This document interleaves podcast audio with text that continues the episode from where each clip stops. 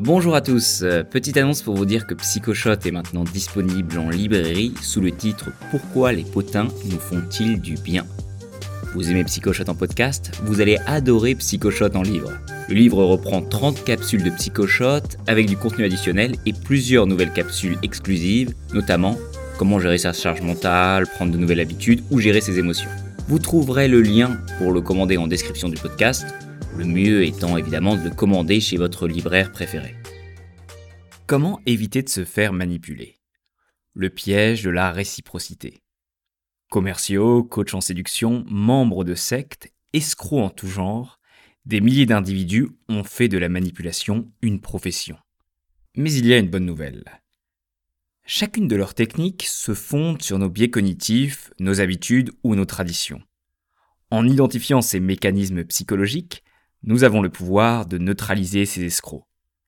C'est ce que nous allons voir à travers une série d'épisodes dans lesquels nous décrypterons les grandes stratégies utilisées par les manipulateurs. Petite précision pour commencer. Quelle est la différence entre l'influence et la manipulation?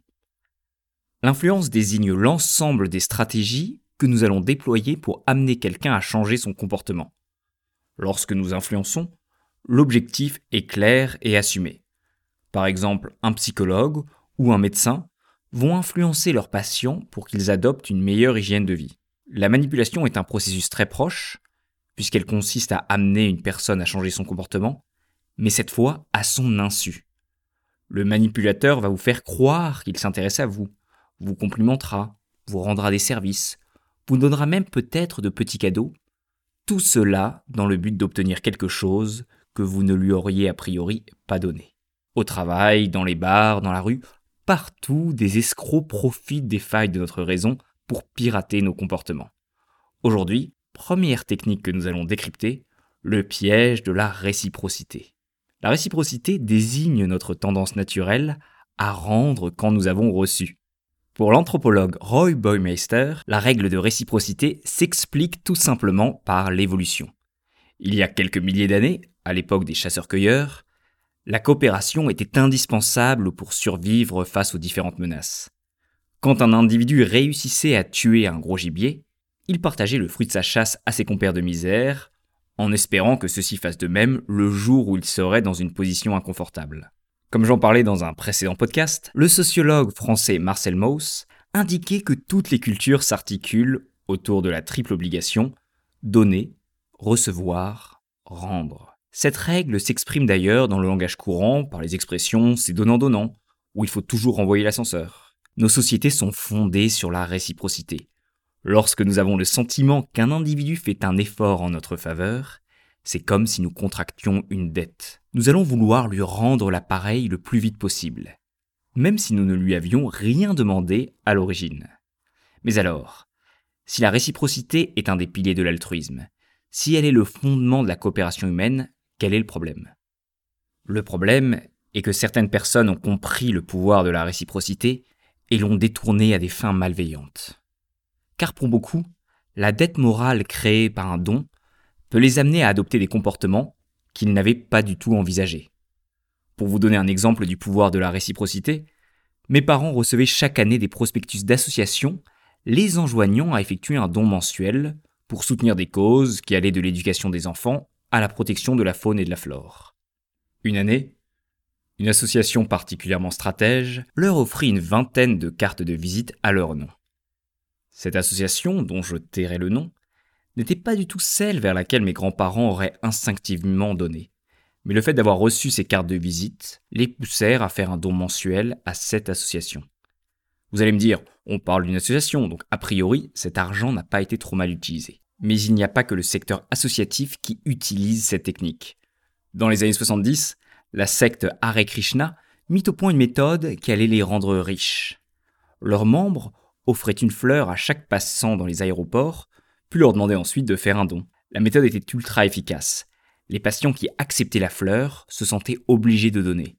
Résultat, la secte collecta des millions de dollars avec cette seule technique. Intrigué par cette stratégie, le professeur Denis Reagan de l'université de Cornell décida de concevoir une expérience pour mesurer le pouvoir de la réciprocité. Voici le déroulé. Chaque fois, Le sujet de l'expérience était convié pour soi-disant évaluer la qualité artistique d'une série de tableaux. Durant l'expérience, un deuxième participant les rejoignit après quelques minutes pour le même exercice. Ce deuxième participant était en réalité un complice du professeur Reagan. Après avoir commencé l'exercice avec le sujet, le complice quittait la pièce quelques minutes, puis revenait avec deux canettes de Coca-Cola, et entendait une au participant en lui disant J'ai réussi à trouver où acheter des canettes, donc je vous en ai aussi pris une. Dans la majorité des situations, le sujet acceptait le cadeau. À la fin de l'expérience, quand l'expérimentateur quittait la pièce, le complice se tournait vers le participant et lui expliquait qu'il devait vendre des tickets de loterie et que s'il en vendait beaucoup, il pourrait recevoir une prime.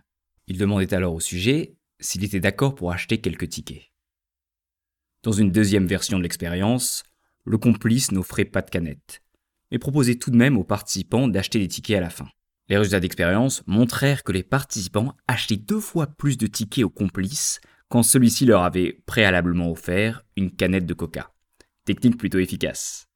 D'autres expériences montrèrent que les démarcheurs d'associations qui offraient des gâteaux ou des bonbons obtiennent davantage de dons. Première technique des escrocs pour utiliser le piège de la réciprocité, effectuer un petit don ou rendre un petit service pour que leur interlocuteur ait le sentiment d'avoir une dette, puis ensuite tenter d'obtenir ce dont ils ont réellement besoin. Ce qui est extrêmement malsain, c'est que les personnes qui utilisent le piège de la réciprocité peuvent parfois être convaincues que leurs interlocuteurs leur doivent réellement quelque chose. Par exemple, une étude de Gournick et McAfee en 1988 montrait qu'une femme qui accepte qu'un homme lui offre un verre est perçue comme sexuellement désinhibée. Dans l'imaginaire des participants de cette étude, le fait que la femme accepte le verre entraîne une obligation en retour. L'étude a quelques décennies, mais je ne serais pas surpris de trouver des résultats similaires à notre époque. Le plus fou dans l'utilisation de cette technique, c'est qu'il n'est pas toujours nécessaire de faire un don ou de rendre un service. Parfois, une simple promesse suffit. J'ai un ami, fumeur occasionnel, qui a pour habitude d'accoster des fumeurs en leur proposant de leur acheter une cigarette pour 2 euros. Résultat, la majorité des fumeurs lui donnent la cigarette et refusent les 2 euros. Depuis qu'il utilise cette technique, il est fier d'avoir toujours conservé la même pièce de 2 euros en poche, tel un pixou révérant son sous-fétiche.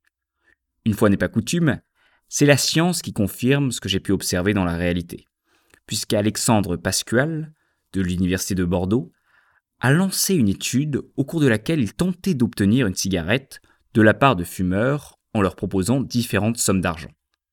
Pour vous donner le bon ordre de grandeur, j'ai ajusté les montants de l'expérience au tarif actuel du paquet de cigarettes. En ajustant les montants, les sommes proposées dans l'expérience allaient de 50 centimes à 5 euros. Résultat Lorsque le chercheur demandait une cigarette sans proposer d'argent, seulement 32% des gens donnaient.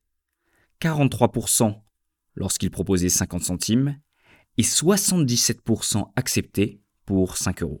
Vous allez me dire, 5 euros, c'est énorme. C'est normal qu'ils acceptent. Mais le plus beau, c'est que personne n'acceptait l'argent. Mais alors pourquoi les fumeurs acceptent de donner une cigarette pour 5 euros si au final ils refuseront l'argent? Pour le chercheur Pascual, le fait de proposer de l'argent montre que vous n'êtes pas un profiteur et que vous acceptez les règles de la société. Pour recevoir, il faut savoir donner. En présentant clairement la contrepartie du don de cigarette, les 5 euros, vous faites une promesse et activez ainsi le mécanisme de réciprocité. Je ne sais pas si cette technique est morale, mais elle est redoutablement efficace. Dernier point, il existe une deuxième approche pour utiliser le piège de la réciprocité, la concession réciproque. Comme nous l'avons vu, quand quelqu'un accepte de faire un effort en notre faveur, nous voulons lui rendre l'appareil. La concession réciproque désigne notre tendance à accepter l'offre de notre interlocuteur si celui-ci semble avoir fait une concession en notre faveur. En 1975, le professeur Cialdini, qui a écrit l'ouvrage de référence sur la manipulation, lança une expérience au cours de laquelle il demandait à des étudiants s'ils accepteraient d'accompagner un groupe de mineurs délinquants aux eaux pendant deux heures. Évidemment, la majorité déclina cette proposition. Seulement 16,7% des participants acceptèrent l'activité. Dans une deuxième version de l'expérience, le chercheur commençait par demander aux étudiants s'ils accepteraient de participer à un programme pour coacher un groupe de mineurs délinquants chaque semaine pendant deux heures durant les deux prochaines années. La quasi-totalité des participants déclinèrent cette proposition, arguant qu'ils n'avaient pas du tout le temps. Le chercheur prit note de leur refus, puis leur proposa d'accompagner une fois le groupe de mineurs au zoo pendant deux heures. Cette fois, plus de 50% acceptèrent. L'étude de Cialdini montre qu'il n'est pas nécessaire d'offrir un cadeau ou de rendre un service pour activer le mécanisme de réciprocité. Si votre interlocuteur refuse votre demande, il aura probablement le sentiment d'avoir une dette envers vous et sera ravi de vous aider si vous lui demandez une faveur un peu moins engageante. Lorsque vous souhaitez obtenir de l'aide, commencez toujours par évoquer un besoin important avant de vous rabattre sur une demande plus raisonnable. Une personne qui déménageait et dont je n'étais pas très proche m'a un jour demandé J'aurais besoin de plusieurs personnes pour m'aider à chercher des meubles à 3 heures de Paris et les apporter à Boulogne. Est-ce que tu serais disponible? Ce serait le week-end prochain. Évidemment, difficile de refuser de donner un coup de main, mais la perspective de passer la journée dans la voiture n'est pas très réjouissante. Quand j'évoquais le fait que ce serait compliqué de partir toute la journée, il me proposa immédiatement de venir juste à Boulogne pour décharger tous les cartons. Proposition que j'acceptais avec plaisir, même si je n'étais pas très proche de lui, heureux de pouvoir rendre un service, ce qui m'amena à annuler une activité que j'avais prévu de faire. Mais alors, comment rester libre de ses choix? Comment contrer le piège de la réciprocité? Faut-il refuser les biscuits de Noël de votre voisin pour éviter que celui-ci vous demande de garder son hamster à Pâques? Évidemment non. La réciprocité est un des piliers des relations humaines. Il faut le remercier de ses biscuits et accepter qu'un jour, nous aurons le devoir de lui offrir un cadeau ou lui rendre un service similaire, même si ce n'est pas toujours au meilleur moment. C'est le prix à payer pour vivre en société. En revanche, j'insiste bien sur le mot similaire. Si votre voisin vous prête deux fois une perceuse, vous ne devez absolument pas vous sentir obligé de lui prêter votre voiture pour qu'il parte en week-end à la plage. Les manipulateurs détournent la règle de la réciprocité pour vous contraindre à votre insu. De même, dans les relations commerciales, n'appliquez pas la règle de la réciprocité. Ce n'est pas parce que votre assureur vous envoie des chocolats à Noël que vous devez continuer à vous assurer chez lui alors qu'il est 10% plus cher que les autres. Dans le prochain psychoshot, nous verrons une deuxième technique de manipulation qui m'a conduit à prendre beaucoup de mauvaises décisions et m'a même empêché pendant longtemps de rentrer dans un magasin. À bientôt pour le prochain épisode, et d'ici là, prenez soin de vous. Si vous aimez Psychoshot, je vous remercie de partager cet épisode avec au moins deux personnes de votre entourage. C'est indispensable pour que la communauté grandisse et que je puisse produire plus d'épisodes. N'oubliez évidemment pas de vous inscrire à la page Instagram, LinkedIn ou Facebook et surtout, surtout, si ce n'est pas déjà fait, ce serait génial si vous pouvez prendre une minute pour mettre 5 étoiles sur Apple Podcasts, Spotify ou une autre application de podcast.